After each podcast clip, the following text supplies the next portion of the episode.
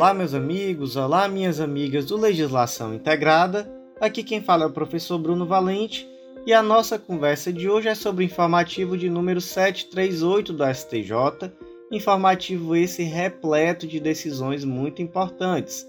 Antes de começar, fica aquele convite para você que ainda não está inscrito no canal, seja no Spotify, Deezer, Apple Podcasts, Google Podcasts ou mesmo no YouTube e para você também que ainda não ativou o sininho para ficar sabendo sempre que tem novidade. Então não deixa de seguir nosso canal, se inscrever, ativar esse sininho, compartilhar com os amigos e também fica aquele convite para você que ainda não nos segue no Instagram, arroba legislação integrada, onde temos novidades todos os dias. Então vamos lá começar primeiro julgado do dia foi inserido no Código Tributário Nacional e é a tese repetitiva tema 981.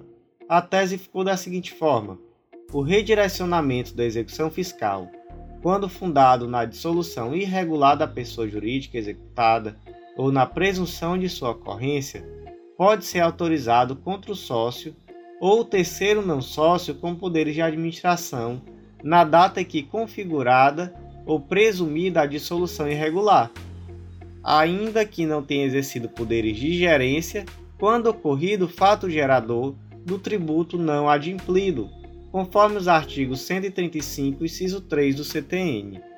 Então vamos por partes. Primeiro, o que, é que diz o artigo 135, inciso 3 do CTN? São pessoalmente responsáveis pelos créditos correspondentes a obrigações tributárias resultantes de atos praticados com excesso de poder ou infração à lei, contrato social ou estatutos, os diretores, gerentes ou representantes de pessoa jurídica de direito privado. Ou seja, aqui no artigo 135 traz uma situação em que os diretores, gerentes e representantes da pessoa jurídica podem ser responsabilizados pelas dívidas da empresa. Quando? Quando as obrigações tributárias resultantes de ato com excesso de poder ou infração à lei. E aí, qual é esse excesso de poder ou infração à lei que está aqui caracterizado no caso dessa tese repetitiva? É a dissolução irregular ou a sua presunção da ocorrência dessa dissolução irregular. E aí temos uma súmula e uma tese repetitiva muito importantes. Súmula 430 do STJ o inadimplemento da obrigação tributária pela sociedade não gera por si só a responsabilidade solidária do sócio gerente. E a tese repetitiva 97 do STJ. A simples falta de pagamento do tributo não configura por si só, nem em tese, circunstância que acarreta a responsabilidade solidária do sócio prevista no artigo 135 do CTN é indispensável, para tanto, que tenha agido com excesso de poderes ou infração à lei, ao contrato social ou ao estatuto da empresa. Portanto, não é simplesmente deixar de pagar. É necessário que haja também uma infração à lei ou, no mínimo, excesso de poderes. E aí vem a questão da dissolução irregular. Veja o que, que diz a súmula 435 do STJ presume-se dissolvida irregularmente a sociedade que deixar de funcionar no seu domicílio fiscal sem comunicação dos órgãos competentes, legitimando o redirecionamento da execução fiscal para o sócio gerente. Olha só o que, que a gente já viu até aqui. Que para que haja responsabilização do sócio gerente, não basta que haja uma dívida, é necessário que haja uma infração à lei ou, no mínimo, um excesso de poder e agora estamos vendo que a dissolução irregular ela se caracteriza exatamente como essa esse desrespeito à lei. E aí também agora podemos acrescentar um dado, que a não localização da empresa no domicílio fiscal gera a presunção de dissolução irregular, uma dissolução relativa, ou melhor, uma presunção relativa, mas gera uma presunção dessa dissolução irregular.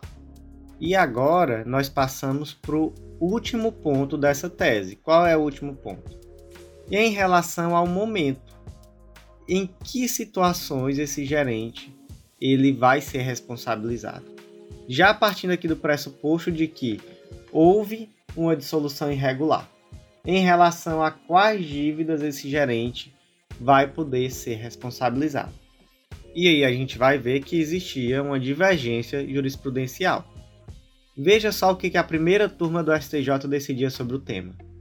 Embora seja necessário demonstrar quem ocupava o posto de gerente no momento da dissolução, é necessário antes que aquele responsável pela dissolução tenha sido também, simultaneamente, o detentor da gerência na oportunidade do vencimento do tributo. Isso porque se dirá responsável o sócio que, tendo poderes para tanto, não pagou o tributo e que, ademais, conscientemente optou pela irregular dissolução da sociedade. Então, aqui nós vemos dois, dois requisitos. Primeiro requisito, a detenção da gerência no momento do vencimento do tributo, e segundo requisito, é exigível a prova da permanência no momento da dissolução irregular. Essa era a posição do, da primeira turma do STJ. E a segunda turma?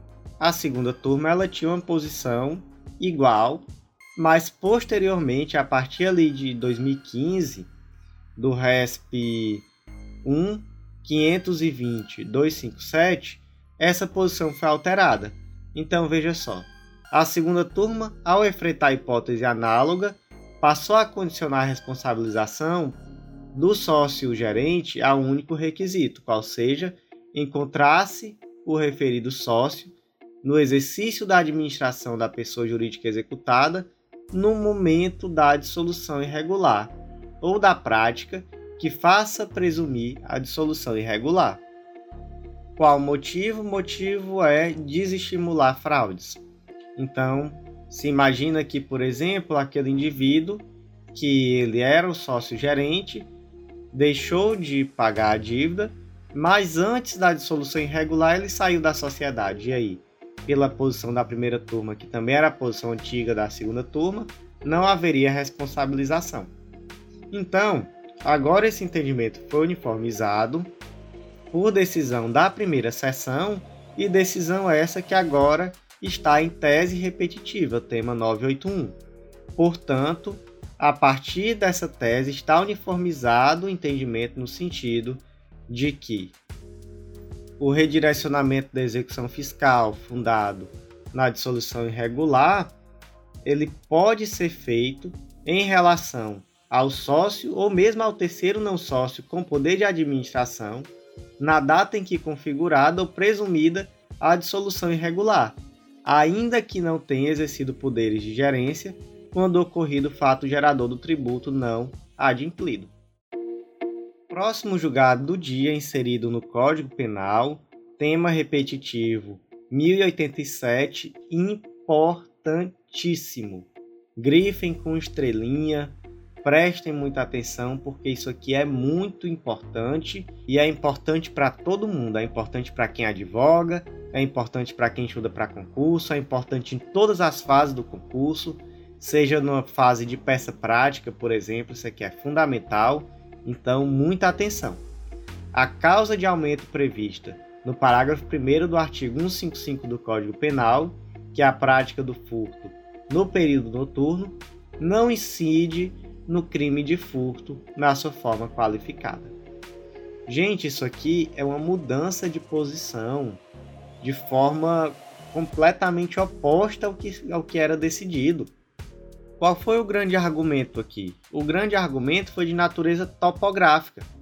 Porque veja bem, temos o artigo 155, que é o furto.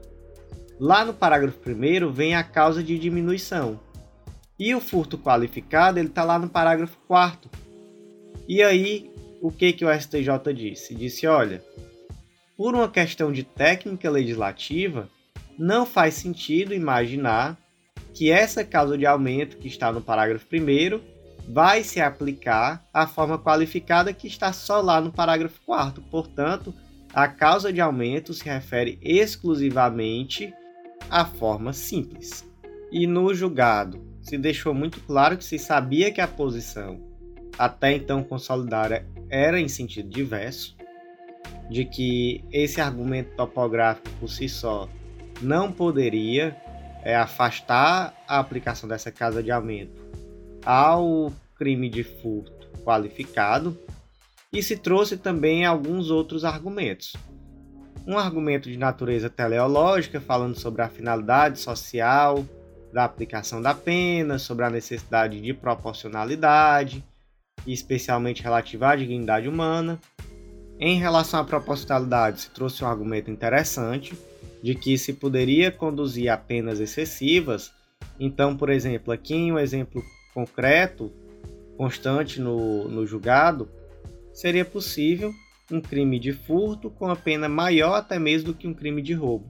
Então, para os ministros havia ali uma desproporcionalidade. Por fim, se salientou que, ainda que não se pudesse aplicar essa causa de aumento lá na terceira fase da dosimetria, seria possível sim utilizar como uma circunstância judicial negativa na primeira fase. Então, lá com a aplicação do artigo 59 do Código Penal na primeira fase da dosimetria. Por fim, o argumento da taxatividade, deixando claro que uma norma penal que venha a piorar a situação, ela deve vir de forma taxativa e clara acerca de sua aplicabilidade.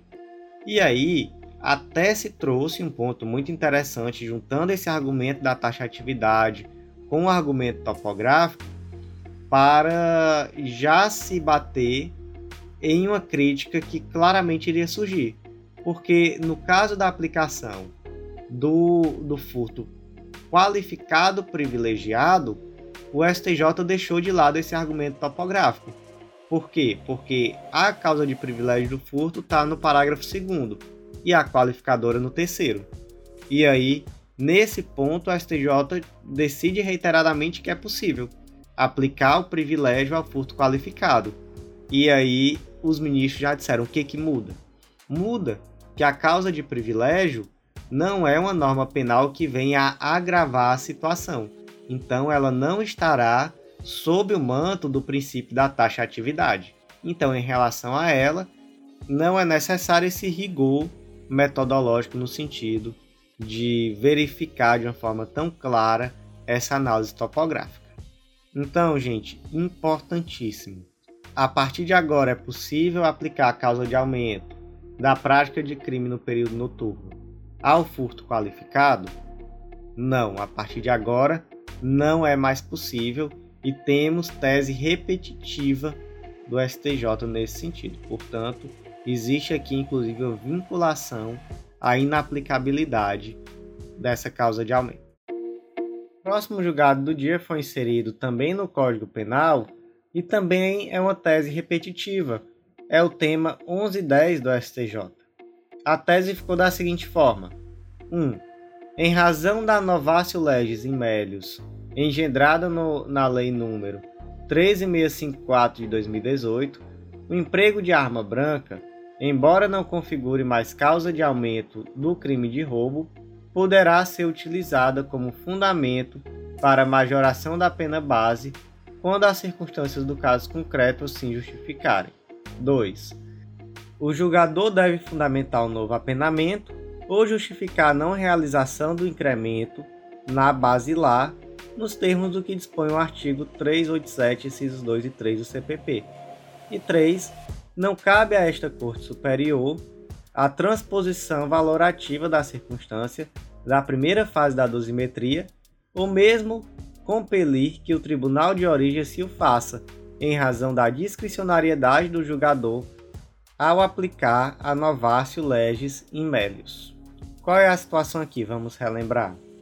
O artigo 157, no caso que trata sobre o crime de roubo, ele tinha uma causa de aumento, ou melhor, ele tem lá no parágrafo 2 o roubo majorado, e o inciso 1 era a causa de aumento relativa ao emprego de arma branca. Então, emprego de arma branca trazia um aumento de um terço até a metade.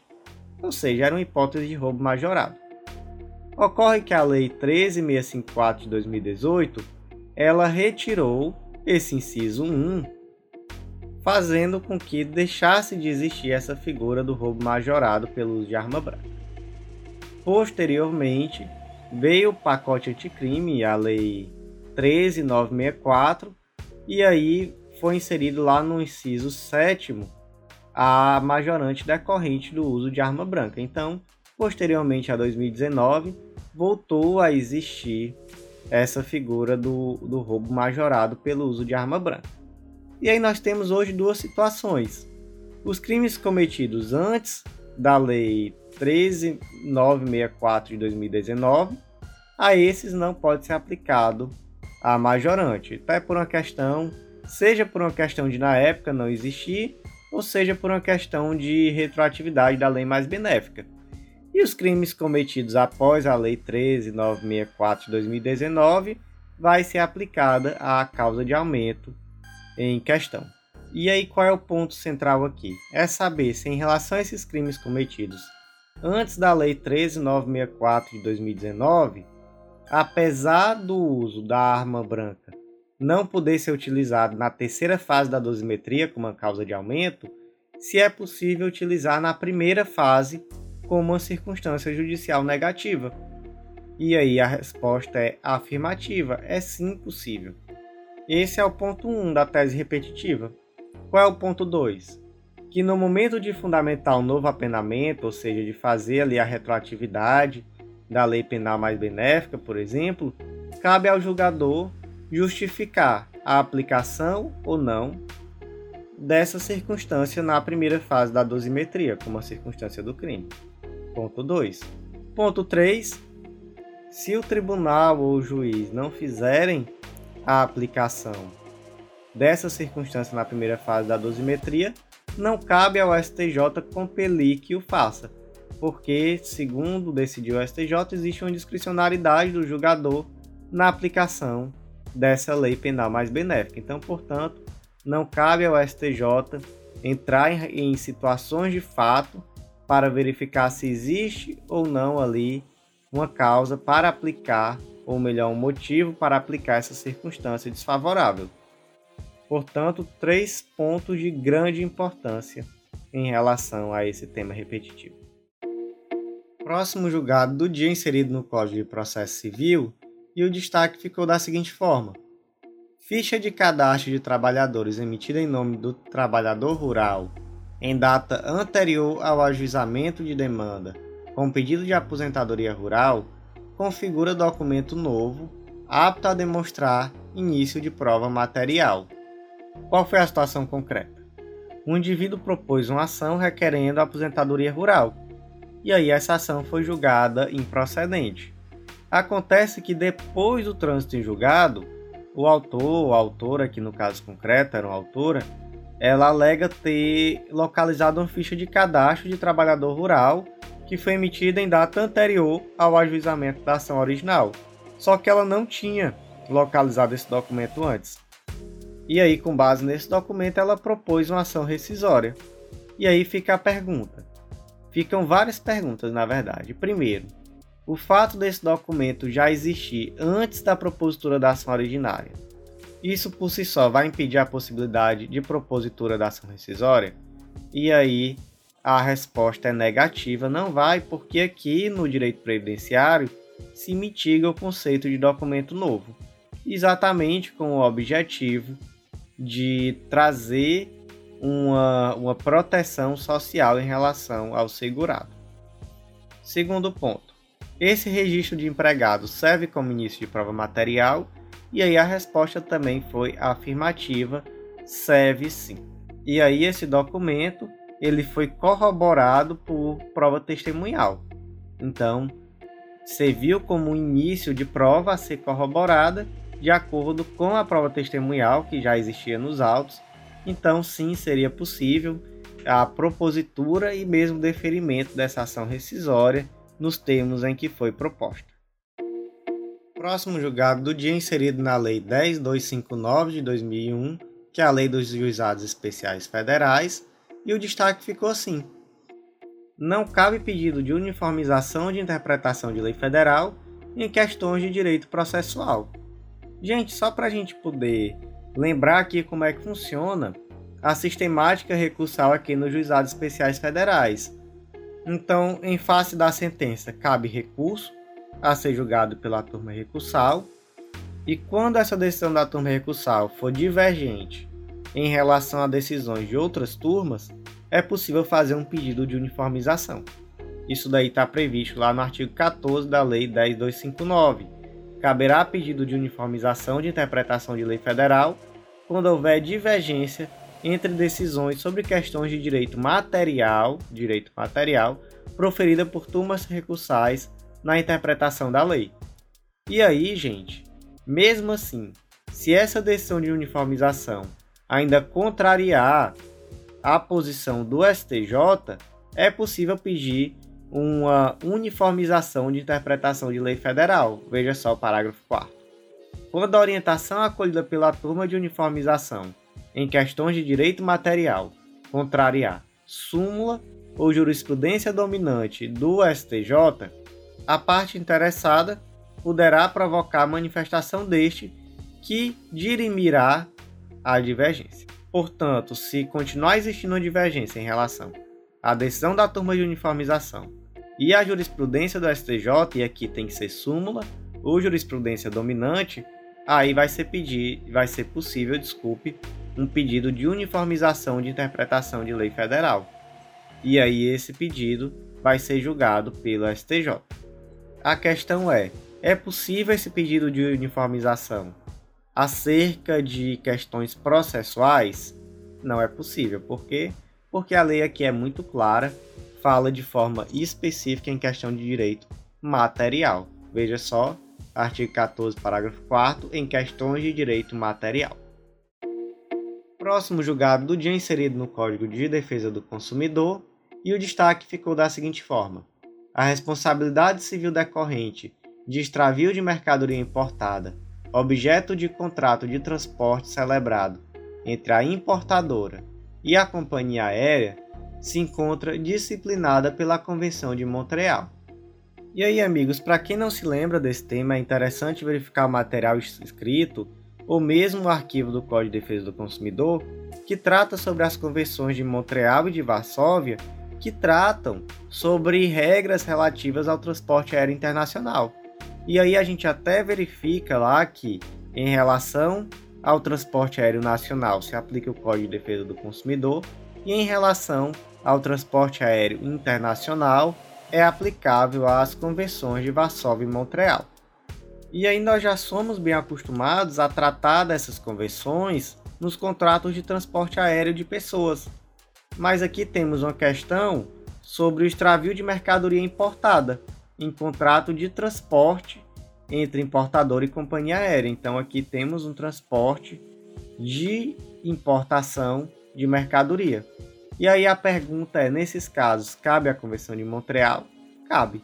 Então a Convenção de Montreal, por expressa previsão, ela é, ela é aplicável a esse caso concreto em que temos um extravio de mercadoria importada em objeto de contrato de transporte celebrado entre importadora e companhia aérea.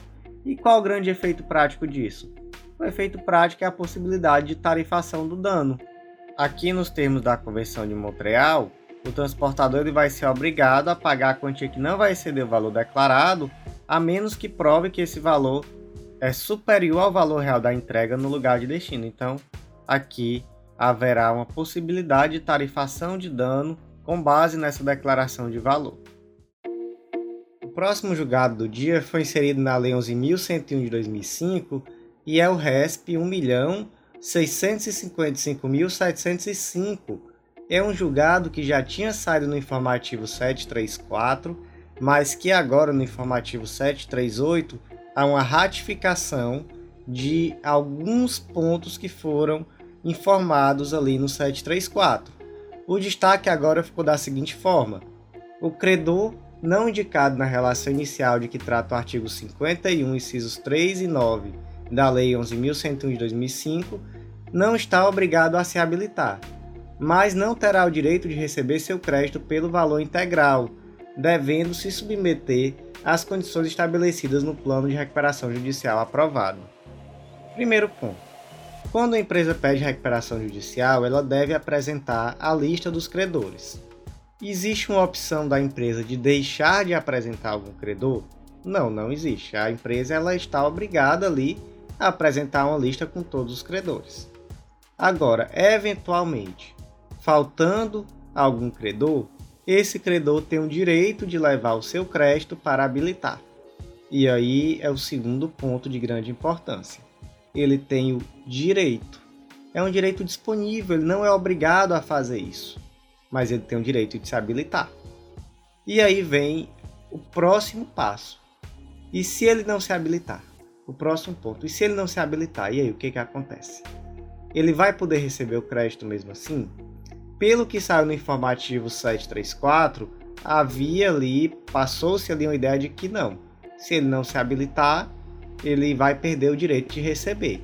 Mas aqui no informativo 738 se esclarece essa situação. Se diz, não, na verdade, ele não é obrigado a se habilitar.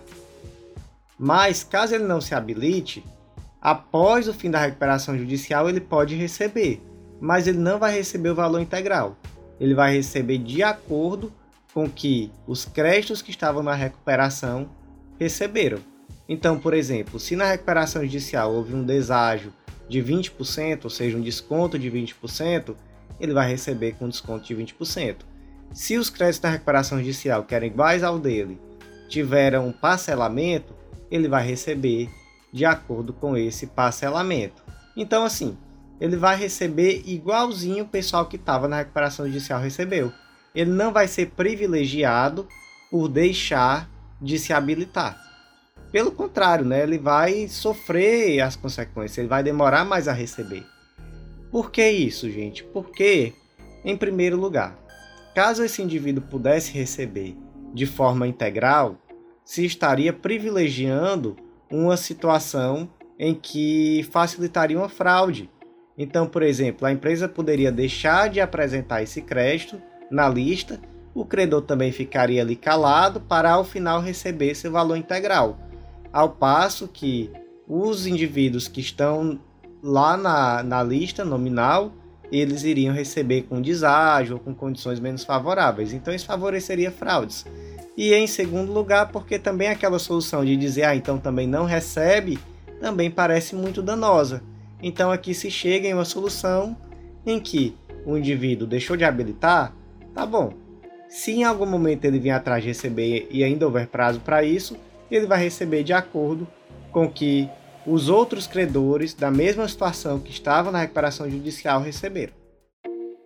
Próximo julgado do dia inserido na lei da ACP, Lei 734785, e o destaque ficou da seguinte forma: nos termos do artigo 18 da Lei 734785 e do artigo 87 do CDC, não há condenação em honorários advocatícios na ação civil pública salvo em caso de comprovada má-fé. Gente, muito simples aqui. O artigo 18 da lei da ACP diz que, nas ações de que trata esta lei, não haverá adiantamento de custos, emolumentos, honorários, periciais ou quaisquer outras despesas, nem condenação da associação autora, salvo comprovada má-fé, em honorários de advogado, custas e despesas processuais. Qual o objetivo desse artigo 18? É facilitar o acesso ao judiciário pelas associações em ações civis públicas. E aí, alguns pontos interessantes, já aprofundando a matéria. Que tipos de ações são abrangidos por essa isenção?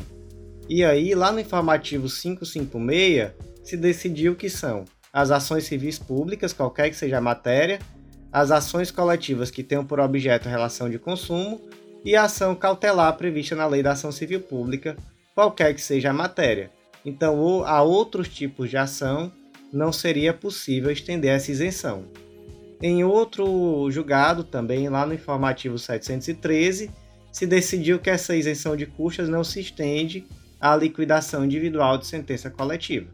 Então, a ação civil pública transitou em julgado, e aí se trata de uma ação civil pública que tutela direito individual homogêneo, e por conta disso, os indivíduos favorecidos posteriormente vão executar de forma individual a sentença coletiva para cada um liquidar aquilo que lhe é devido.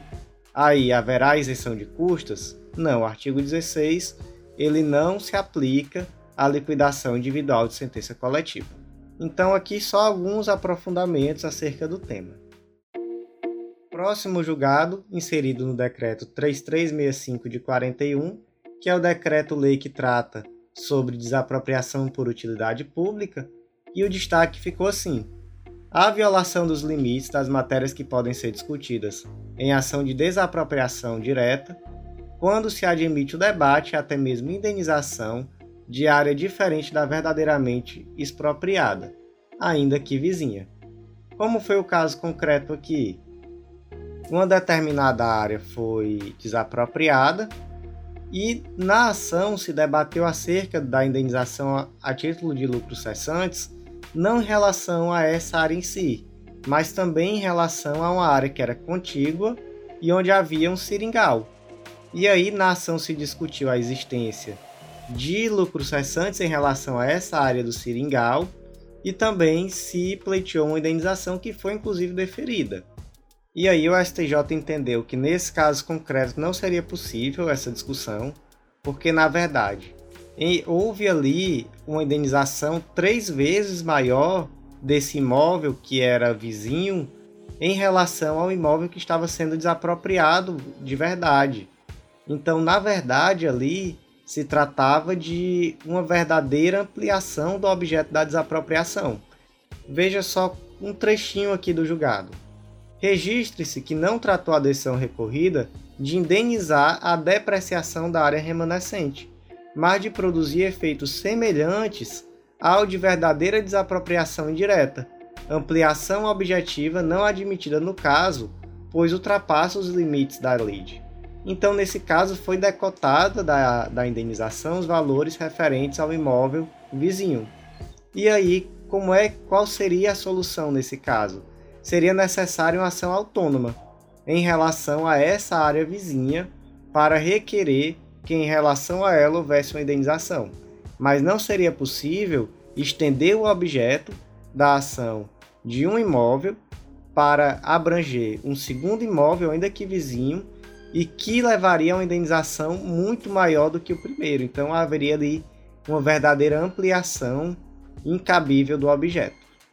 E houve ali também um debate acerca de qual seria o termo inicial da correção monetária do valor da indenização.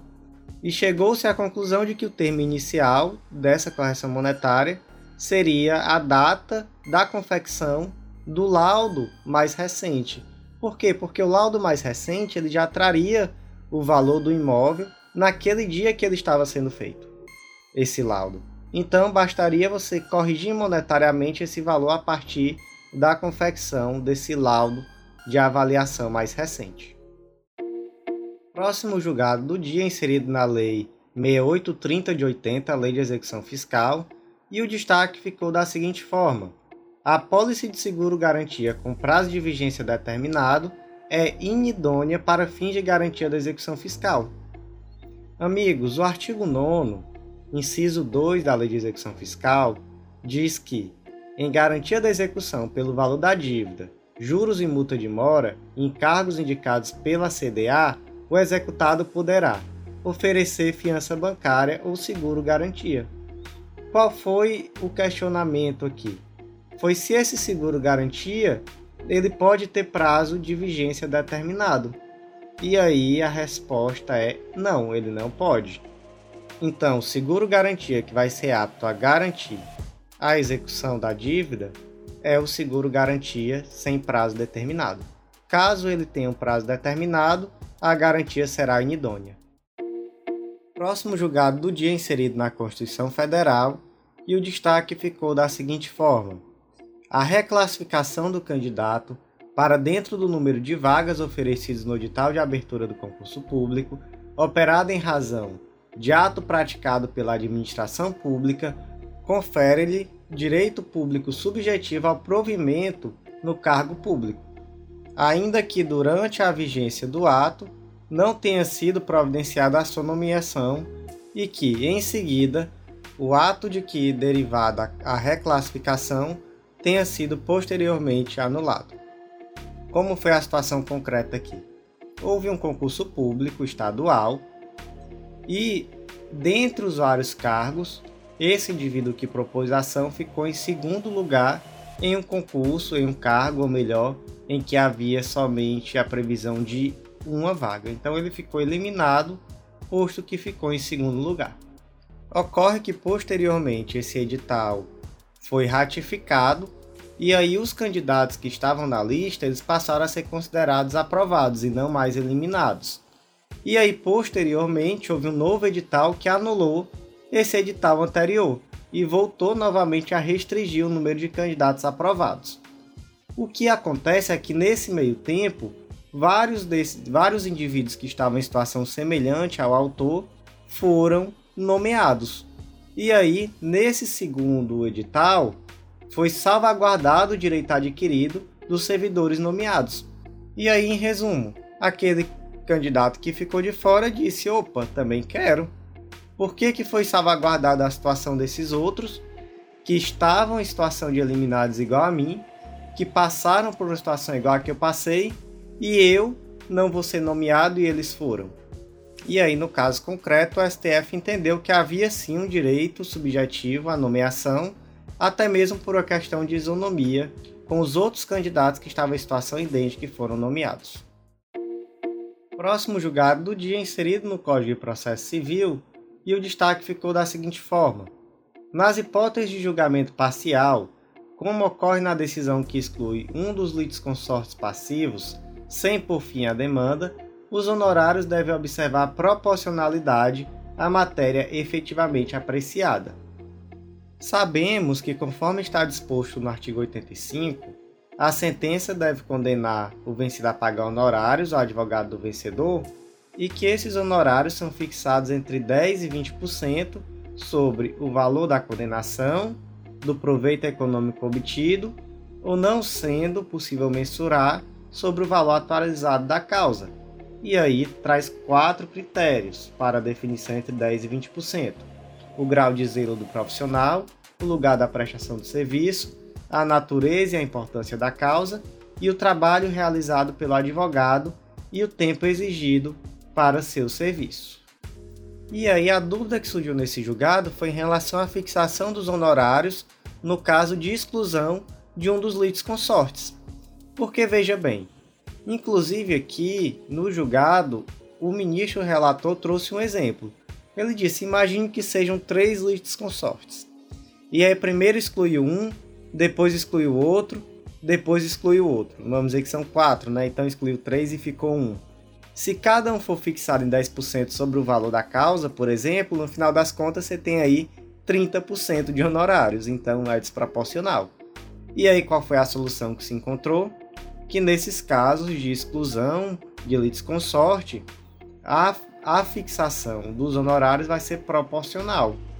E essa proporcionalidade deve ser guardada inclusive em relação àquilo que foi efetivamente decidido. Então, proporcional inclusive ao quanto da demanda foi decidido.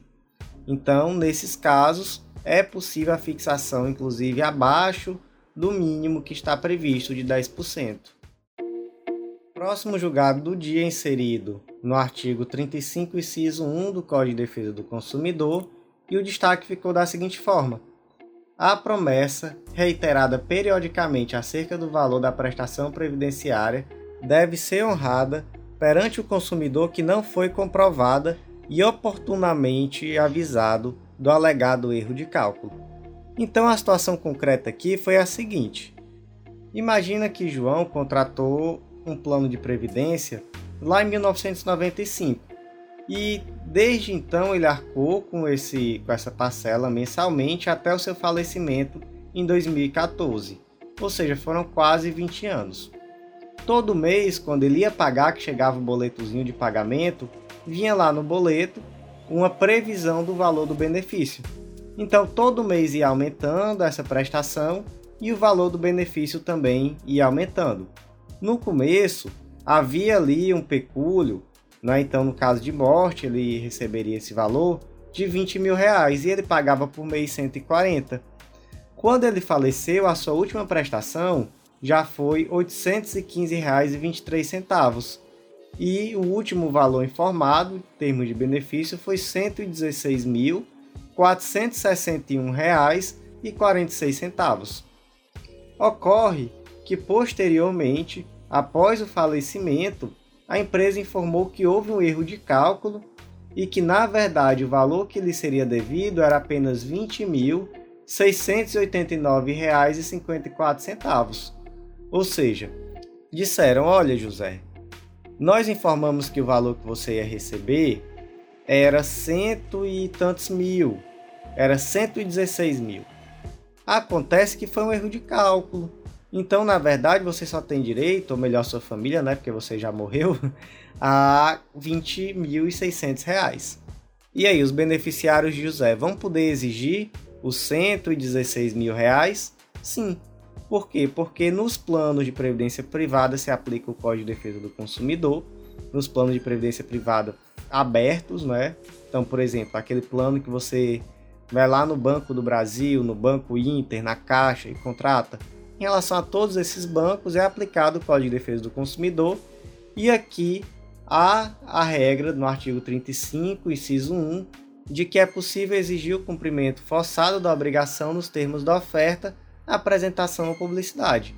Então aqui havia uma legítima expectativa nutrida no decorrer de quase 20 anos de que o valor dessa, desse benefício seria atualizado e seria esse valor de 116 mil, não valor de 20.600 reais, ou seja, praticamente sem nenhuma atualização em todo o período. Portanto, é possível o cumprimento forçado dessa obrigação nos termos daquilo que foi sistematicamente informado ao consumidor durante quase 20 anos. O próximo julgado do dia foi inserido na Lei 7347 de 85, Lei da Ação Civil Pública, e o destaque ficou da seguinte forma: o juízo de verificação da pertinência temática para a proposição de ações civis públicas há de ser responsavelmente flexível e amplo em contemplação ao princípio constitucional do acesso à justiça, mormente a considerar-se a máxima efetividade dos direitos fundamentais. Amigos, lá no artigo 5 da Lei 7347, Lei da Ação Civil Pública, há um rol daqueles indivíduos que são legitimados para propor a ação civil pública. E aí, desse rol, eu gostaria de destacar somente o inciso 5, que trata da associação que, concomitantemente, esteja constituída há pelo menos um ano nos termos da lei civil, inclua entre suas finalidades institucionais a proteção do patrimônio público e social, ao meio ambiente, ao consumidor, à ordem econômica, à livre iniciativa, aos direitos de grupos raciais, étnicos ou religiosos, ou ao patrimônio artístico, estético, histórico, turístico e paisagístico. Em relação a essa finalidade institucional, existe o requisito da pertinência temática. Então, por exemplo, uma associação que trata sobre direito do consumidor, ela vai poder propor ações civis públicas relativas ao direito do consumidor.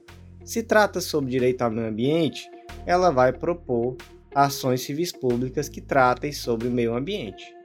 E aí, aqui esse julgado trata sobre a extensão ou a flexibilidade dessa pertinência temática. Então, o que, que se decidiu aqui? Que na hora de analisar se uma associação é legitimada para propor aquela ação, não há de se exigir que essa associação tenha uma finalidade extremamente específica. Vamos criar aqui um exemplo só a título de ilustração. Aqui em Fortaleza temos um parque ecológico muito grande, que é o Parque do Cocó. Esse Parque do Cocó, só a título de curiosidade, tem 485 km quadrados. E aí suponha que existe uma associação de defesa do Parque Ecológico do Rio Cocó. É uma associação que vive tão somente, que tem o seu objetivo institucional tão somente proteger o Rio Cocó. E temos uma segunda associação, que é a Associação de Combate às Mudanças Climáticas e Proteção do Meio Ambiente. Então veja só. A segunda associação certamente tem um objeto bem mais amplo, não é isso? É correto afirmar que em uma causa envolvendo o Rio Cocó ou esse parque ecológico do Rio Cocó, é possível afirmar que somente aquela primeira associação criada para proteger o parque do Rio Cocó é legitimada para propor ação? Não. Por quê? Porque essa, essa pertinência temática ela não precisa ser algo extremamente específico. Uma associação de proteção ao meio ambiente já tem pertinência temática para propor uma ação em proteção do Parque Ecológico do Rio Cocó. Não é necessário que seja uma associação que seja criada tão somente especificamente pra, para isso. Agora um exemplo concreto real. A Abracon Saúde, que é a Associação Brasileira de Defesa dos Consumidores de Plano de Saúde. Essa associação tem legitimidade para propor uma ação civil pública que exija que os alimentos contenham a informação contém glúten ou não contém glúten? Essa associação tem legitimidade? Tem.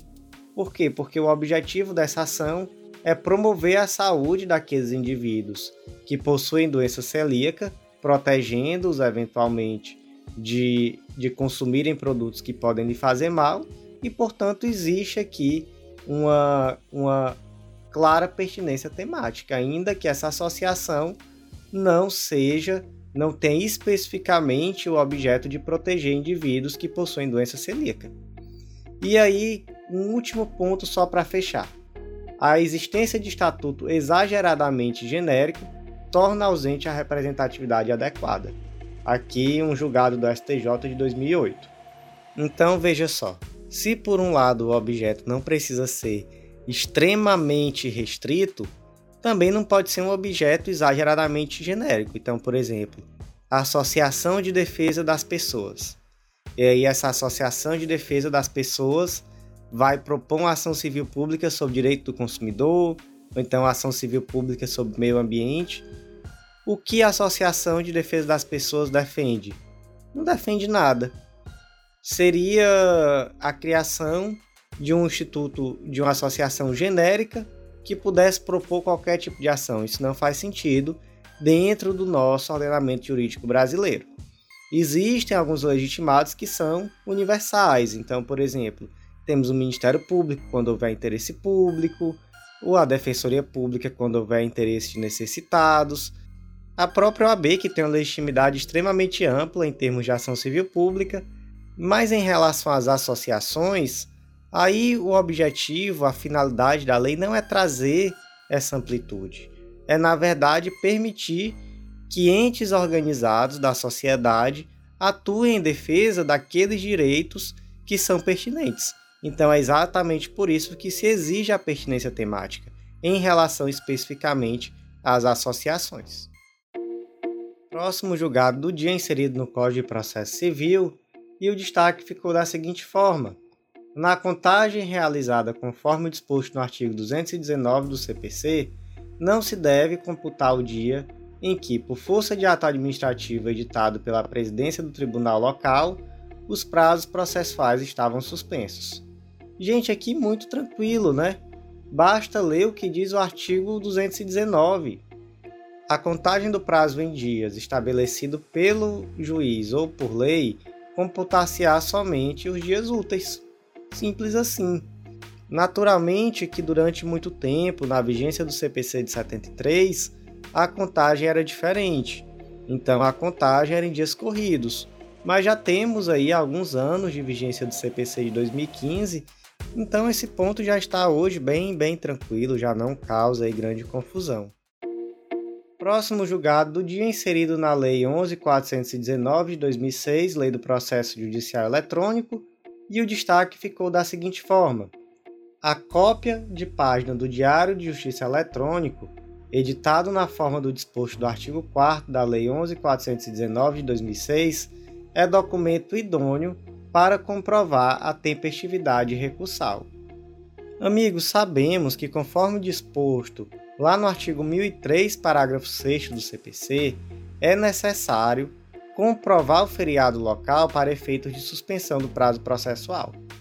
Então, se o feriado for local, como já vimos no julgado anterior, que na verdade é o mesmo julgado, é o ARESP 1788341 Aqui é somente um outro destaque do mesmo julgado. Mas conforme vimos, os prazos no direito processual civil brasileiro são contados em dias úteis Então, por, portanto, havendo feriado local ou havendo feriado qualquer que seja, esse prazo ele se estende por um período maior. E aí, quando é um feriado nacional, ok, isso já é automático. Mas quando é um feriado local, é necessário comprovar na interposição do recurso, e aí, por exemplo, recurso especial, extraordinário, que houve esse feriado. E essa comprovação tem que ser feita por documento oficial. Não é simplesmente uma cópia, por exemplo, do, do calendário que esteja lá no site. Não, tem que ser realmente um documento oficial, a lei estadual, a lei municipal que traz esse feriado. Ou então aqui, por exemplo, a cópia de página do Diário de Justiça Eletrônico, onde lá nesse Diário de Justiça houve a expressa previsão do feriado local. Então tem que ser um documento oficial, muito cuidado com isso. E aqui o que se decidiu foi basicamente que a cópia da página do Diário de Justiça Eletrônico ela é documento idôneo para comprovar a tempestividade recursal. Próximo julgado do dia inserido no Código de Processo Penal, e o destaque ficou da seguinte forma: inexiste nulidade na desconsideração do rol de testemunhas quando apresentado fora da fase estabelecida no artigo 396-A do Código de Processo Penal. Meus amigos, segundo o artigo 396, nos procedimentos ordinário e sumário, oferecida a denúncia ou queixa, o juiz, se não rejeitar liminarmente, recebê-la-á e ordenará a citação do acusado para responder à acusação por escrito no prazo de 10 dias. E por sua vez, segundo o artigo 396-A, na resposta, o acusado poderá arguir preliminares e alegar tudo que for de interesse da defesa, oferecer documentos e justificações, especificar as provas pretendidas e arrolar testemunhas, qualificando-as e requerendo sua intimação quando necessário. Portanto, nessa resposta escrita à acusação, cabe ao acusado arrolar as testemunhas.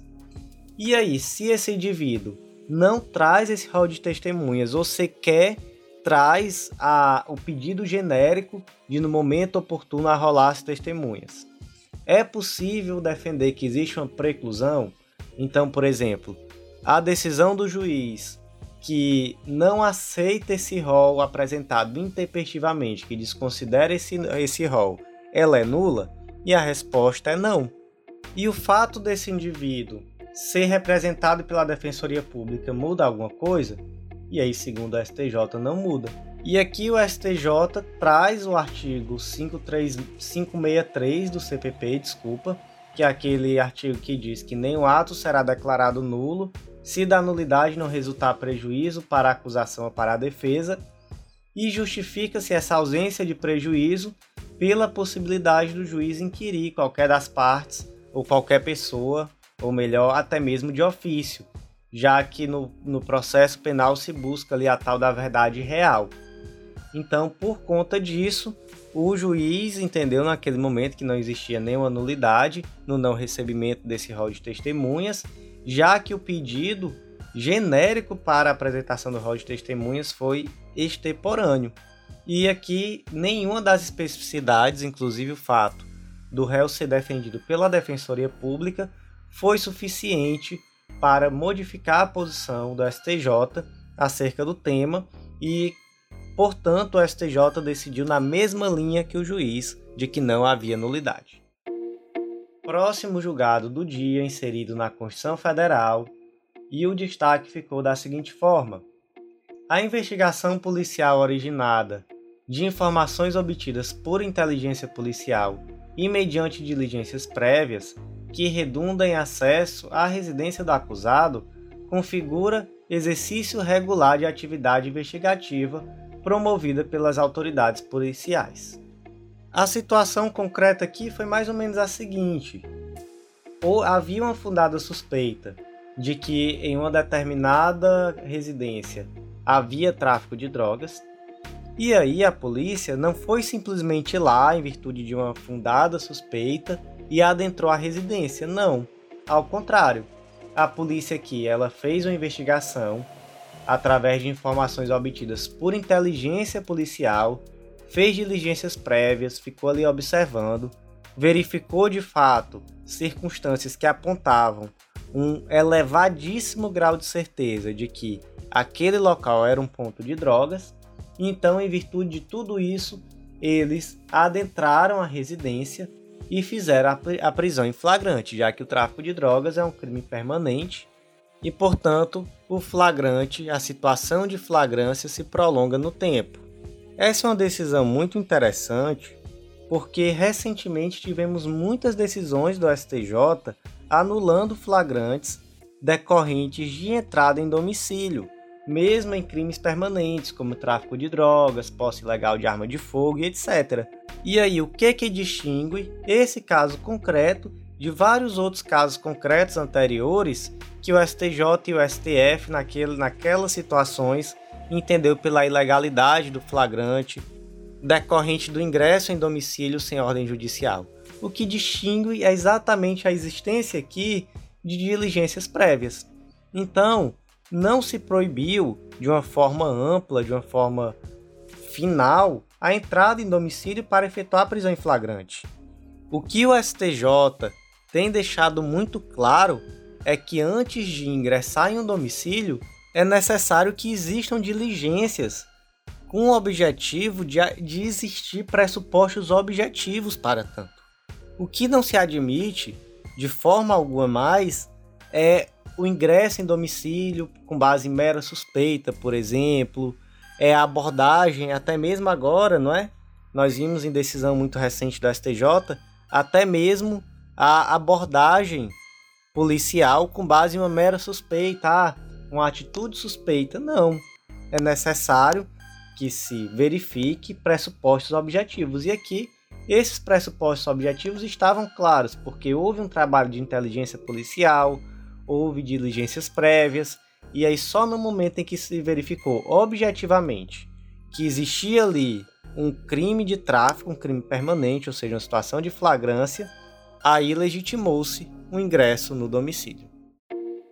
Próximo julgado do dia inserido na Lei 11343 de 2006, a Lei de Drogas, e o destaque ficou da seguinte forma: no delito de tráfico de drogas praticado nas proximidades ou nas imediações de estabelecimento de ensino, pode-se excepcionalmente, em razão das peculiaridades do caso concreto, afastar a incidência da majorante prevista no artigo 40, inciso 3 da Lei de Drogas. Qual é essa majorante? As penas previstas nos artigos 33 e 37 desta lei são aumentadas de um sexto a dois terços se a infração tiver sido cometida nas dependências ou imediações de estabelecimentos prisionais, de ensino hospitalares, sedes de entidades estudantis, sociais, culturais, recreativas, esportivas ou beneficentes, de locais de trabalho coletivo, de recintos onde realizem espetáculos ou diversões de qualquer natureza, de serviços de tratamento de dependentes de droga ou de reinserção social, de unidades militares ou policiais ou de transportes públicos. Ou seja, em virtude do local onde está sendo cometida essa traficância, se aumenta a pena, se majora essa pena de um sexto a dois terços. E por que essa majorante? Para se evitar a traficância próximo desses locais. Então, por exemplo, um tráfico perto de uma escola, certamente isso daí pode trazer um prejuízo social muito grande. Então, por conta disso, as penas são majoradas. E esse julgado ele acrescenta muito pouco ou quase nada, porque as decisões do STJ já são nesse sentido, de que, a depender do caso concreto, é possível excepcionalmente afastar a incidência dessa majorante. Então vamos trabalhar aqui com outros julgados anteriores que trazem aqui alguns pontos importantes. Então, por exemplo, informativo 659. Não é necessário que a droga passe por dentro do presídio para que incida a majorante do artigo 40, inciso 3, ou seja, basta a traficância nas imediações, a, a traficância não precisa ser dentro do presídio, por exemplo. Informativo 858 é indiferente se a mercância visa ou não os frequentadores dos locais indicados no artigo 40, inciso 3. Então, por exemplo, há ali um ponto de droga do lado de uma escola. E aí não faz sentido nenhuma argumentação no sentido de dizer, ah, mas a gente não vende para os frequentadores da escola, para os estudantes. Não. Está do lado do, da escola e já incide essa majorante. Agora, um caso concreto em que foi afastada essa majorante, né? Exatamente em que houve circunstâncias ali do caso concreto que permitiram afastamento. A causa de aumento do artigo 40, inciso 3, não incide se o crime for praticado de madrugada em horários em que não há aglomeração no local. Então, o tráfico ao lado de uma escola, mas que esse tráfico só acontece durante a madrugada, quando a escola está fechada. Então, realmente nesse caso não há um desvalor adicional para que se aplique essa qualificadora. E aqui nesse caso concreto agora do informativo 738, tivemos uma decisão bem interessante. Por quê? Porque havia uma traficância, mas foi no período de pandemia, quando a escola estava fechada. Então, nesse caso, também se entendeu que, olha, a escola nem aberta estava por conta da pandemia, então não faz sentido aplicar, desculpe, essa majorante. E por último, só para finalizar, aqui informativo 671, não incide a causa de aumento prevista no artigo 40, inciso 3, em caso de tráfico de drogas cometido na dependência ou nas imediações de igreja. Então, não há igreja ali naquele rol, e sabemos que em direito penal, qualquer interpretação que venha a desfavorecer, a desabonar, deve ser restritiva. Então, aqui nesse rol, que tem estabelecimento prisional, de ensino, hospital, escola, etc., não há igreja. Então, de fato, não há que se falar nessa majorante na traficância que ocorre ao lado de igreja. O último julgado do dia, um julgado bem interessante, inserido no Código Penal, o destaque ficou da seguinte forma: manifestações por parte da imprensa de natureza crítica, satírica, agressiva, grosseira ou deselegante não autorizam por si sós o uso do direito penal, mesmo que de forma indireta, para silenciar a atividade jornalística. Gente, aqui é o caso concreto, é uma queixa-crime que foi oferecida pelo Procurador-Geral da República, Augusto Aras, em face de um jornalista, o André Barrocal, que é jornalista da Carta Capital. E o motivo da queixa-crime foi que esse jornalista chamou, em uma determinada reportagem, o Augusto Aras de cão de guarda do Bolsonaro e de PGR de estimação do presidente. E aí nessa reportagem se faz um questionamento, se faz uma crítica muito forte ao PGR em situações que envolvem o presidente e seus aliados com uma postura ali muito mais, segundo ele fala, até mesmo submissa. E por outro lado, quando se estaria ali diante de inimigos políticos do presidente, uma postura muito mais ativa, muito mais de enfrentamento. Então, por conta disso, foi feita essa crítica muito pesada, inclusive comparando ali no texto o PGR com um cachorrinho de estimação mesmo, que sorri e abana o rabo pro dono mas quando é em relação aos inimigos do dono, ele ataca. E aí, gente, não vamos chegar aqui em um debate acerca se isso é verdade, se isso é mentira, cada um tem a sua opinião em relação a isso. Mas o fato é que o STJ decidiu que, por mais que se trate de uma crítica muito dura, e aí, segundo o ministro relator, e aí também a opinião dele injusta, mas não chega a ser um crime contra a honra. Nas palavras dele, assim críticas duras, grosseiras, certamente inapropriadas ou mesmo injustas, mas não a presença de ânimos injuriantes. Portanto, não há ali calúnia, difamação ou injúria, na verdade há a livre atividade jornalística. E aí essa atividade jornalística, ela inclusive essa liberdade, ela abrange a utilização de termos mais fortes principalmente em relação a um servidor público, a uma pessoa pública, que é o Procurador-Geral da República e o presidente. Então, se um jornalista não puder fazer uma crítica de uma forma forte, às vezes até mesmo satírica, aí nós realmente devemos nos preocupar muito em que rumos estamos tomando em termos de democracia. Então por hoje é isso, meus amigos. Eu agradeço muito a você que ouviu até o final e lhe aguardo no nosso próximo podcast. Um grande abraço.